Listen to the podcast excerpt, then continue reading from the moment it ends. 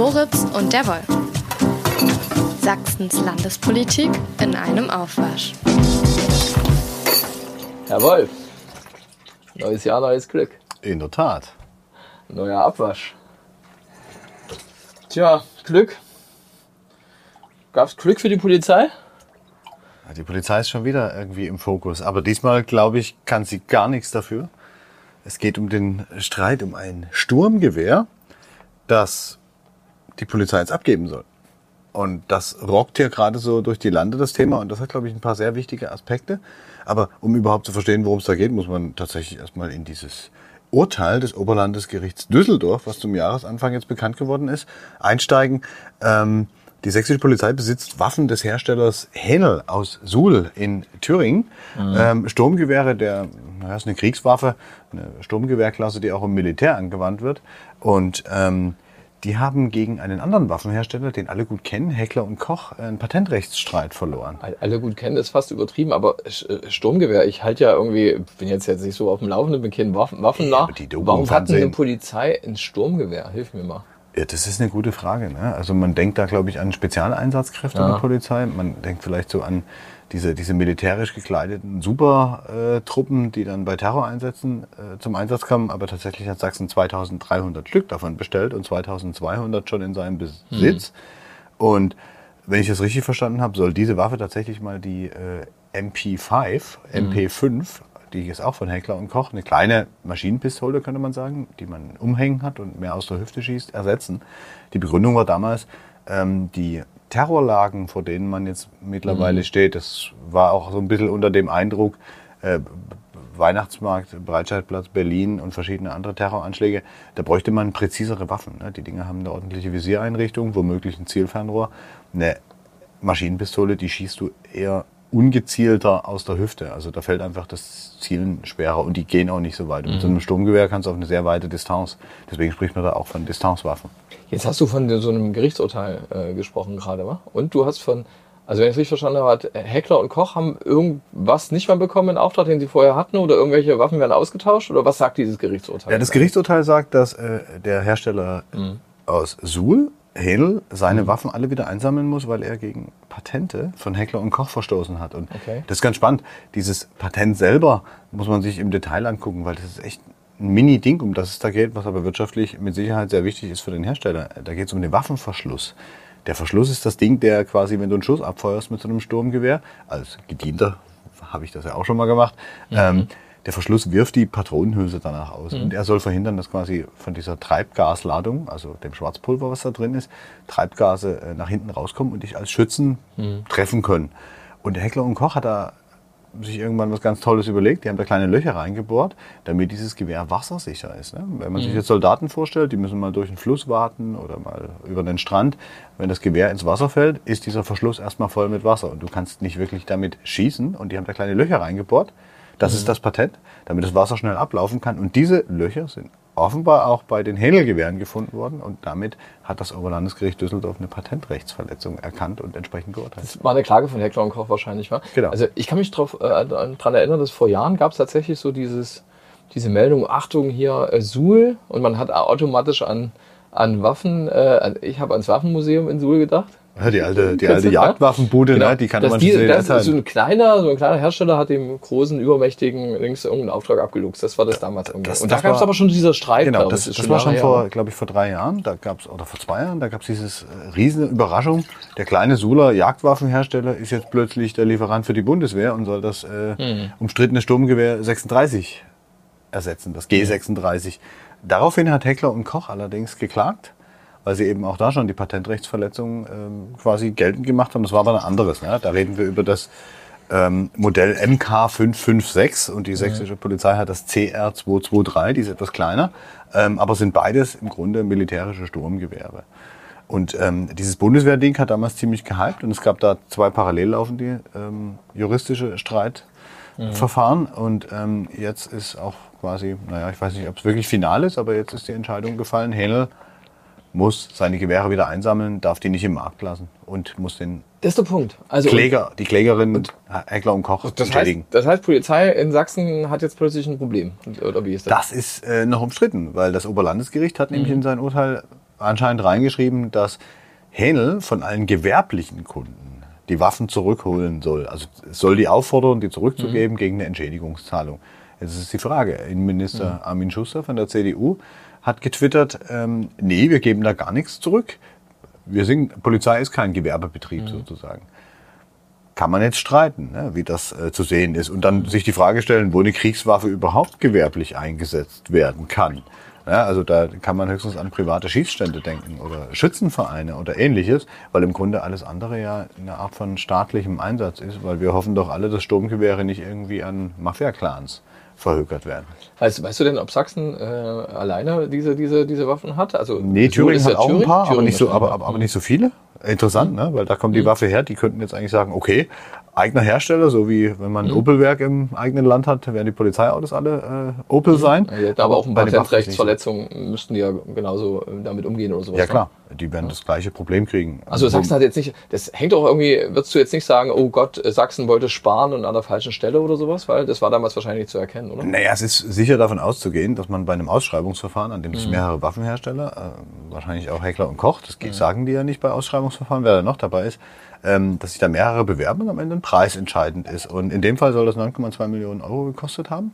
Inklusive, also die 2300 Gewehre plus 400 Trainingssets, was man auch immer sich mhm. darunter vorstellen muss. Wahrscheinlich Zielscheiben und irgendwelchen Kram oder Platzpatronen, bestimmte Schalldämpfer, die vorne draufkommen und ähnliches. Aber ähm, wie gesagt, 9,2 Millionen. Man kann sich jetzt vorstellen, dass Heckler und Koch womöglich teurer war. War bei der Bundeswehr-Ausschreibung mhm. das Gleiche. Nur wenn du dann natürlich das Patentding rausziehst, bleibt Heckler mhm. und Koch vielleicht auch in Sachsen als der günstigere Bieter übrig.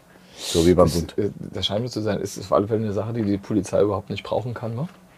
Also ich meine, den, den Polizisten im Einsatz betrifft das ja wahrscheinlich momentan auch nicht. Guck mal, was der Innenminister eben getwittert hat. Der sagt den, eben, das, denen ja. ist das total egal. Und du ja. kannst, glaube ich, ziemlich sicher davon ausgehen, dass wenn das ein Thema wird, wenn quasi wirklich Hähnel auf den Freistaat mhm. Sachsen zukommt und sagt, wir hätten gern die Gewehre zurück, ihr habt eure Kohle wieder, dass die Sachsen sagen werden, nö, das lassen wir jetzt erstmal gerichtlich prüfen. Also das ist jetzt nichts, was mhm. uns heute, morgen und übermorgen betrifft.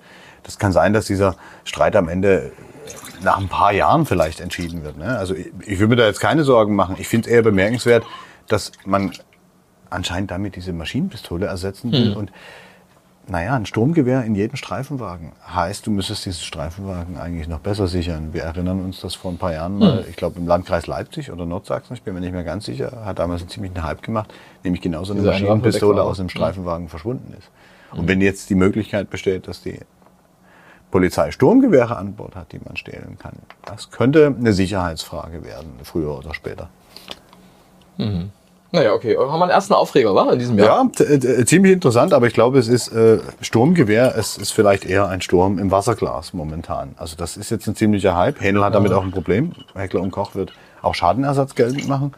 Aber so mhm. richtig betreffen wird es die sächsische Polizei erstmal nicht. Und wenn wir jetzt den Zeithorizont nehmen von ein paar Jahren, mhm. wäre das wahrscheinlich selbst bei der langsamsten Behörde genug Zeit, um eine neue Ausschreibung für eine neue Standardwaffe zu machen. Ja, da kannst du recht haben. Was hat man noch diese Woche? Ja, du hast da ja was irgendwie ausgegraben, dass jemand äh, sein Amt, was er schon sehr viele Jahre inne hat, ähm, ja. auch nach der nächsten Landtagswahl noch haben möchte. Ehre, Ehre, wem Ehre gebührt. In diesem Fall hat die Sächsische Zeitung äh, die Bestätigung bekommen, dass äh, Landtagspräsident äh, Matthias Rösler, ein CDU-Politiker, der so eher zum konservativen Flügel zählt, ähm, tatsächlich nochmal antreten will für seine CDU zur äh, Landtagswahl 2024. Jetzt könnte man sagen, okay, jemand, der wieder antritt, äh, ja, völlig das Normalste von der Welt. Aber dazu muss man wissen, Rösler gehört zu den wenigen, drei sind es äh, insgesamt, die seit 1990 schon im Landtag sitzen. Das ist das eine. Und das andere ist, der ist jetzt nicht mehr der allerjüngste. Der wird im Januar 68. Das heißt, er ist zur Landtagswahl 69. Und wenn du fünf Jahre Legislaturperiode hast, bist du dann irgendwie 74. Dann bist du bald in dem Alter äh, von Joe Biden. Äh. Der, der, uh, der, der ist, ist der jenseits der 80, glaube ich schon? Nee, 80? fast. Ich glaube, der, glaub, der wird jetzt 80. Ich habe das tatsächlich zum Anlass genommen. Aber Amtsantritt 78. Zu gucken. Ich glaube, der wird 80 sein am Ende der Legislaturperiode, Joe Biden, oder? Nee, ich glaube Mitte. Der war, ja, glaube ich, 78, als er ah, angetreten okay. ist und war damals, glaube ich, der mhm. älteste US-Präsident ever. Ja. Und wenn man seine Auftritte sieht, mhm. ahnt man vielleicht, dass es nicht so gut ist, wenn man zu lang macht als Politiker. Ja, das ist, bei dem ja ist immer ein äh, ganzes Kalenderjahr, glaube ich, war diese vier Jahre bei den äh, US-amerikanischen Präsidenten und sowas. Naja, was bei Röster dazukommt, finde ich, also gibt erstmal, habe ich natürlich mich erinnert und dann auch nochmal nachgeguckt, Wolfgang Schäuble, äh, vielleicht ein ganz besonderer Fall, eine besondere Spezies, ist Wer 80. Ist, ist 80. der, der ja. ehemalige Innenminister, ähm, Unionsfraktionschef war, glaube ich, auch. Und, äh, Parteivorsitzender, bevor ja. er mit dem Geldkoffer erwischt wurde. Ähm, ja, oder ähm, auch ähm, tatsächlich ja, der, der Kronprinz seinerzeit von ähm, Helmut Kohl. Ähm, der sitzt immer noch im Bundestag nach ganz, ganz vielen Jahren. Der ist 80.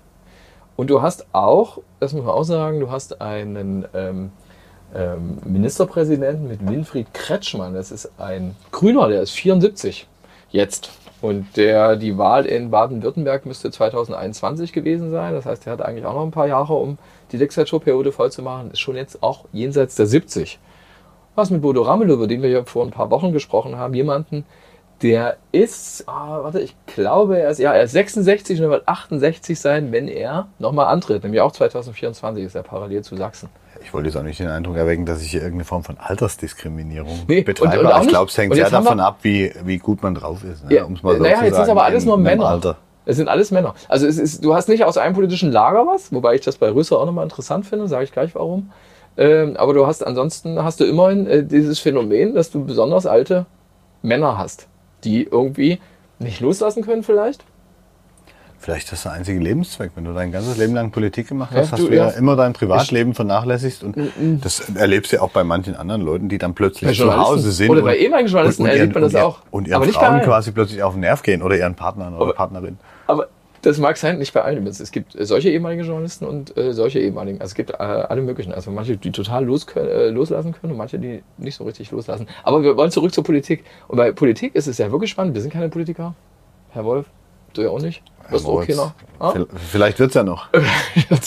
das glaube ich bei uns nicht. Ich glaube es ähm, nicht. Jedenfalls, ähm, du bist, das kommt bei Röster dazu, finde ich. Also er war gesundheitlich schon mal angeschlagen. In der letzten Legislaturperiode nämlich. Also vor Corona. Durchaus auch, also war jetzt nicht so ohne, das war glaube ich sogar eine Auslandsreise. Es war also nicht, äh, nicht so, in seinem Amt ist ihm das passiert. Wonach man ihm riet, und so hieß es damals auch, dass er kürzer treten soll. Das macht er ja gerade nicht, wenn er nochmal antritt oder sowas. Ne? Aber der ist seit 1990, ich glaube, das ist ein Diplomingenieur oder so, ein ausgebildeter Mensch, jemand, der, der äh, über den demokratischen Aufbruch in die Politik kam und seit 1990, wie Marco Schiemann und Andrea Dambois, andere CDU-Fraktionskollegen von ihm, ähm, im, im Landtag sitzt. Schon sehr lange. Und das er ist, ist auch erst der zweite, ne? Der, erst der zweite Landtagspräsident, äh, und der zweite Landtagspräsident nach Erich Iltgen. Seit 2009, glaube ich. Iltgen war das, Erich Iltgen, auch ein äh, CDU-Politiker, der war das von 1990 bis äh, zur Landtagswahl 2009, wo er dann nicht wieder angetreten war. Erich Iltgen ist inzwischen ja auch gestorben. Und 2009 ist das äh, Matthias Rösler, was ja schon wirklich sehr viel ist. Also so viele Jahre und so. Das ist das eine. Und das nächste ist, er hat eine Auseinandersetzung auch innerhalb der Partei. Also da geht es schon auch immer darum, um Platz zu machen. Jetzt könnte man nur sagen, okay, Union hat schon so einen Bruch vollzogen. Ein präsidiablen Nachfolger quasi aufzubauen. Naja, es geht ja, das nächste ist ehrlich gesagt, dass ich gar nicht weiß, ob er wirklich auch von der Union, übrigens auch spannend, ob die Union das überhaupt stellen darf, den nächsten Landtagspräsidentenamt äh, oder so. Ist ja eigentlich immer die Partei, die die meisten ja, Sitze es gibt hat, aber, oder? Es gibt, glaube ich, nur, weiß ich jetzt aber nicht ganz genau, ob das in, in der Geschäftsordnung äh, des Landtags äh, festgeschrieben ist. Würde, würde es jetzt mal glauben, dass du ein Vorschlagsrecht hast als, ähm, als größte Fraktion. Ist ja nicht das Gleiche wie, dass es auch wirklich dass, es, äh, dass du dann auch gewählt werden musst oder so. Das ist ja so ähnlich wie diesen Vizepräsidenten für andere Fraktionen und so. Im Bundestag hat man das die, ja auch. Die, ne? die ja manchmal auch nicht gleich auf Anhieb gewählt werden. Ne? Am Ende muss der ja von allen oder aber, von einer Mehrheit halt entsprechend gewählt werden. Ne? Aber er hatte in, äh, zum letzten Mal vor fünf Jahren hatte er intern eine Gegenkandidatin, Andrea Dombois, die nicht gewählt worden ist. Die ist also, auch nicht mehr im Landtag ist, ne? Doch, die ist noch im Landtag. Die ist, die ist oh. noch im Landtag. Sie ist genauso wie er. Sie gehörte zu, gehört zu den dreien, die tatsächlich seit 1990 dabei sind. Marco Schiemann noch aus äh, äh, Bautzen, glaube ich, war. Bautzen oder Görlitz? Görlitz immer. Oh, das ist, das ist, das ist Schiemann ist, glaube ich, Bautzen. Ja, das, es gibt den großen, äh, genau, es gibt den großen, es gab früher äh, Volker Bandmann, das war der Görlitzer und Markus Schiemann und ähm, äh, Volker Bandmann. Oh, das, das waren so zwei innenpoli ja, so auf innenpolitischen Wege, so die gab es ja auch immer so, gibt es immer diese regionalen, gerade so Rivalitäten, das, die waren sich nicht immer grün. Das weiß ich noch. Ja, genau. Aber äh, Schiemann ist auch nur so lange im Amt, Andrea Dombois auch. Aber der Punkt ist ja nicht mal so, dass es geht überhaupt nicht um Altersdiskriminierung, aber es geht auch darum, irgendwie mal zu erkennen, dass jetzt irgendwie vielleicht mal Zeit wäre, äh, Platz zu machen. Und es gibt nirgendwo ein äh, Gesetz, dass, äh, dass die Landtagspräsidenten immer besonders alt sein müssten. Ja? Also, da gibt ja dieses Naturgesetz auch, ne? Mhm. Wechsel tun der Demokratie gut. Und das nächste ist ja, dass man so sagen kann, das ist der Unterschied zu Ramelow übrigens, finde ich. Ramelow ist ein bisschen jünger als äh, Rösler, ja? Äh, Habe ich ja gerade vorhin gesagt. 66 noch und wird 68 sein zur Landtagswahl. Und Rösler ja dann schon 69. Dass Ramelow das macht, äh, der Thüringer Ministerpräsident, das kann man ja irgendwie verstehen, um seine Partei irgendwie zu retten. Das ist ja für die einzige Lichtblick. Das einzige, genau. Ne? Und Rösler hat schon zur, zur Wahl, nicht erst 2019, schon 2014 auch, als Kandidat in seinem Meißner Wahlkreis, wo er seit Jahren antritt, ne? hat immer seinen Wahlkreis geholt. Es war nicht immer der gleiche durch eine Umstrukturierung, aber dort der Alteingesessene, der Mensch, den man kennt, der Volksvertreter seit 1990, hat trotzdem nicht mehr Stimmen bekommen als Kandidat als seine Partei. Also, sondern er hat die Zweitstimme war mehr bei den letzten zwei Wahlen mindestens. Und das heißt, du hast da jetzt auch nicht dieses große Super-Argument, ich muss jetzt mal eben meine Partei retten. Das hast du zumindest naja, als Matthias Rösler. Der nicht, ne? Landkreis ne? Meißen ist ja durchaus relativ stark in AfD-Hand, ne? wenn man sich das anschaut. Oder die haben da sehr hohe Ergebnisse, die vergleichbar sind mit denen in der Lausitz. Und, die, ja.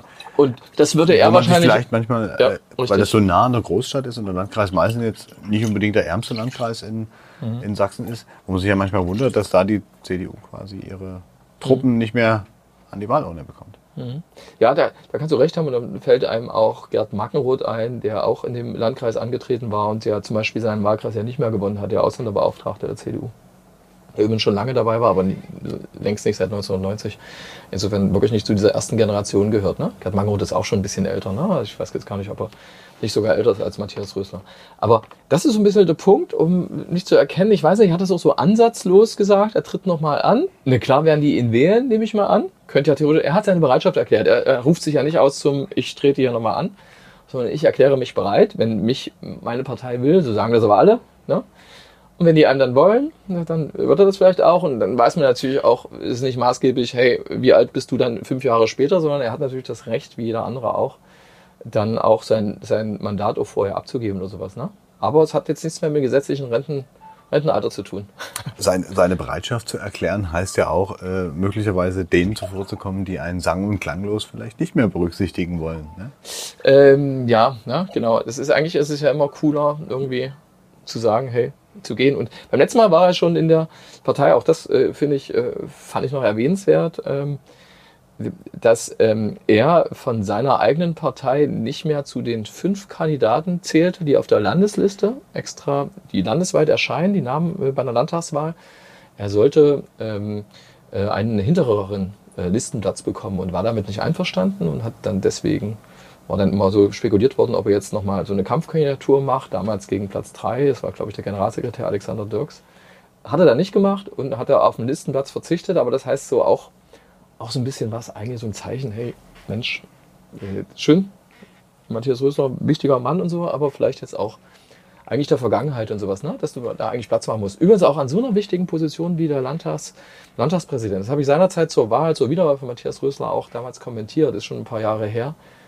Dass es ein Mann ist, der jetzt nicht für den Ausgleich oder für etwas steht, wo du moderierst, äh, in Sachsen vielleicht gar nicht so doof wäre, als dritte, äh, als, also nicht die, ähm, äh, als, als eine der Gewalten, ist ja die erste Gewalt vielleicht sogar, äh, also die Legislative, ganz wichtig, neben der Regierung so, so was anderes zu haben, Interessen wahrzunehmen ist und so schon protokollarisch auch der zweite Mann im Staat?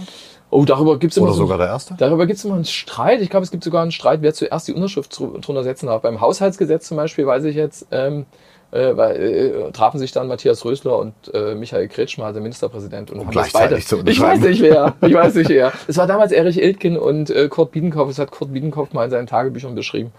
Das ist da so ein Streit war um das Protokollarische. Müsst ihr eigentlich, Autokennzeichen sogar. Müsst ihr eigentlich in der Verfassung stehen. Vielleicht gucken wir es doch nochmal nach. Ja, ich glaube, das ist aber so ein bisschen offen. Aber vielleicht haben wir ja irgendwelche Verfassungsrechtler die, oder Verfassungshistoriker, die uns das dann auf Twitter unter die Nase reiben. Ja, ich meine, auf Bundesebene ist das ja klar geregelt. Ne? Ja. Äh, ja, ja, also okay. Bundesratspräsident, also der Vertreter der Länder, äh, der Stellvertreter. Ja, weil das ist der vierte Mann, glaube ich, oder? Ja, ja. Ist es der zweite Mann, meinst du? Ich glaube, das ist der zweite Mann. Ah, okay. Protokollarisch vertritt er den Bundespräsidenten. Ja, das kann sein. Das so, kann und das, deswegen wäre Rösler dann, wir haben ja keinen Präsidenten in Sachsen, wir haben nur die Exekutivebene und nicht die Repräsentationsgeschichte wie mit äh, Steinmeier heißt, in Berlin. Ähm, könnte also sein, dass er dann direkt der zweite nach dem MP ist. Es gab die Idee des Präsidenten in, in Sachsen, die gab es mal. Und ich glaube, die hatte damals nicht die Union, sondern die Grünen sogar. Aber das äh, führt jetzt zu weit. Das äh, ist bei, bei der Geschichte ein Verfassungsjubiläum im letzten Jahr. Wir haben ja schon 2023, aber 2022 gab es das 92, äh, 2022 das 30-jährige Verfassungsjubiläum, glaube ich. Habe ich richtig gerechnet? Ja. Ja, mhm. ich hoffe. Ja, ja. 30 äh, Jahre sächsische Verfassung. Ja, ja, genau. Äh, das hat, ja, genau. Und da äh, war das damals wirklich ein Thema, dass man, äh, ob, ob Sachsen so einen Präsidenten bräuchte. War ein Thema damals. Also wurde mir jetzt, ich war noch ein Schüler. Naja, jetzt könnte man böse sagen, gut, dass dieser Wasserkopf nicht vergrößert wurde mit einem Präsidenten. Ne? Ja, wie immer die sich das gedacht haben und sowas. Es wäre jetzt wieder so eine Sonderstellung von Sachsen gewesen innerhalb der Bundesrepublik.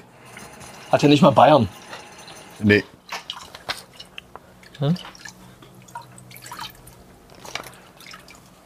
Ja, dann haben wir ja noch ein anderes Thema, was uns, obwohl es schon eine Woche her ist, immer noch beschäftigt. Ähm, die Böller-Geschichte. Die Angriffe noch, ja. auf ja. Rettungskräfte an Silvester. Und äh, ja, hast du recht.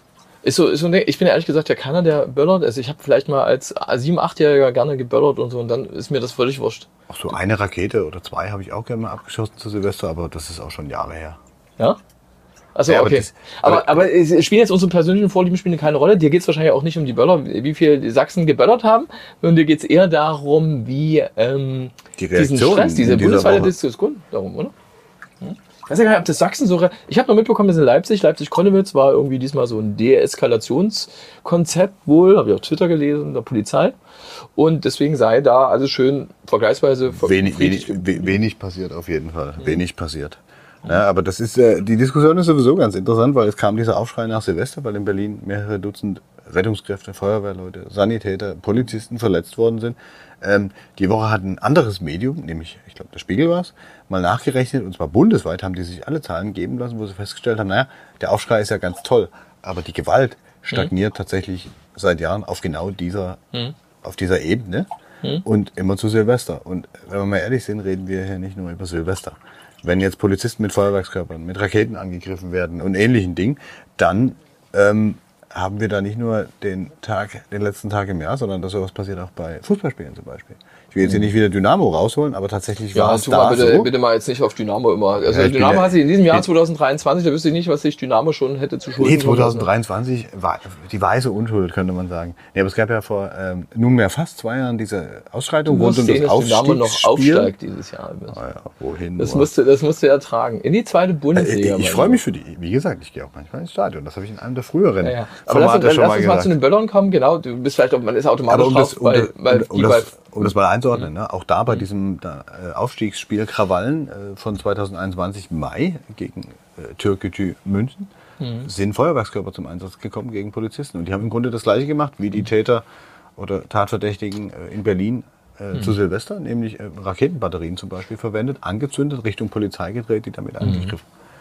Ähm, ja, ja, richtig, ist so eine Debatte, die irgendwie eigentlich ja nicht, wo Sachsen nicht im Mittelpunkt steht, muss man sagen. Ne? Das ist gar ja nicht, was, gar nicht. In Sachsen ja, ist es vergleichsweise friedlich geblieben. Äh, interessant ist aber, dass äh, der sächsische Ministerpräsident Michael Kretschmer als eine der wahrscheinlich ersten Wortmeldungen von ihm im neuen Jahr ähm, direkt äh, darauf eingegangen ist, äh, dass man mögliche Migrationshintergründe von Tätern prüfen müsse ja, nun, hat er das so wörtlich gesagt? Ja, man müsse über diese Hintergründe von Tätern sprechen und wörtlich hat er, glaube ich, gesagt, ich finde, man muss die Dinge immer beim Namen nennen.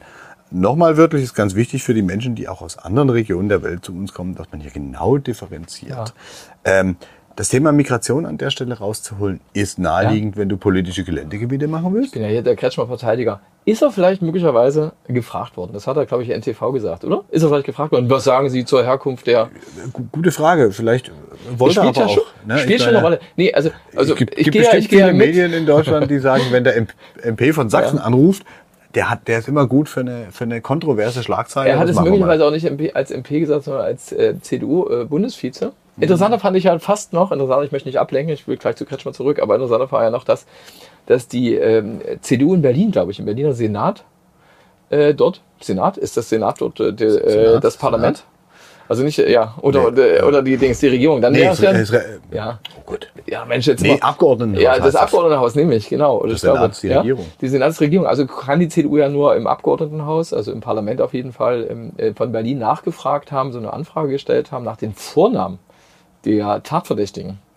Äh, und das ist eine Sache, ging auch auf Twitter rum, es ist eine Sache, die äh, vorher schon in mehreren anderen Landesparlamenten die AfD, glaube ich, zustande gebracht hat, äh, diese Frage nach äh, Vornamen zu stellen, um damit rauszukriegen von deutschen Tatverdächtigen.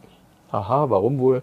Um festzustellen, hey, das sind ja das sind ja, mögen ja Deutsche sein, aber ich glaube, glaub, da musst du unterscheiden zwischen ja. Bio-Deutschen, also die Müller, Meyer, Schulze ja. heißen, und Deutschen, die jetzt vielleicht in der dritten Generation ja, ja, genau. Aber sie wollten eben dadurch, Migrationshintergrund dass, dass Ismail heißt, dann ist das Namen. jemand anders, der als der, was weiß ich, Holger heißt oder so. Ne? Vollkommen klar. Aber die Stoßrichtung, warum man das fragt, ist ja auch irgendwie klar.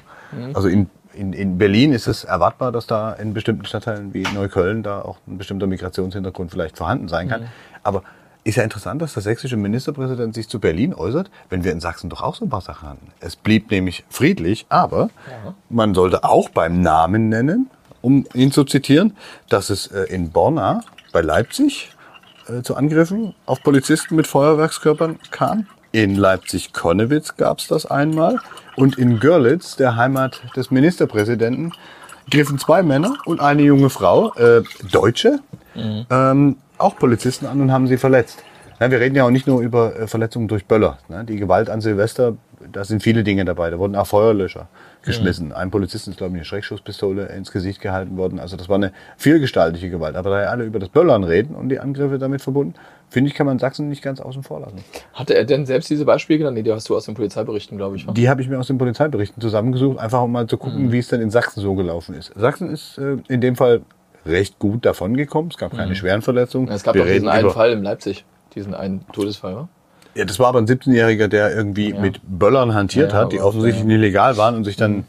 womöglich die Hände abgerissen hat und dann gestorben ist an seinen Verletzungen. Ne? Das, ist, das, das ist eine andere Hausnummer. Mhm. Aber wenn man über die Böllerei redet, dann sollte man schon auch nach Sachsen gucken. Ne? Nicht nur nach Berlin zeigen, weil das ist wieder die Oppositionsrolle. Es ist halt schwierig, wenn man dann immer was beisteuern kann, was in Sachsen auch passiert, aber keine Erwähnung findet.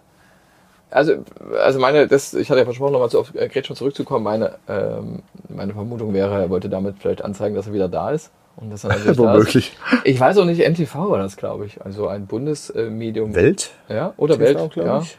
ja. Das wäre dann noch was anderes. Ähm, dass er gefragt worden ist. Und du darfst nicht vergessen, er hat auch eine Position als stellvertretender CDU-Vorsitzender. Ne? Er muss das nicht immer mal als Ministerpräsident sagen. Ja? Naja, aber als was wird er wahrgenommen? Ich meine, ich kann mich natürlich hinstellen und sagen, ich sage das als Privatbürger Wolf oder ich schreibe einen Kommentar in der Zeitung. Äh, man wird mir immer den Journalisten anhängen, wenn man mit mir nicht einverstanden ist.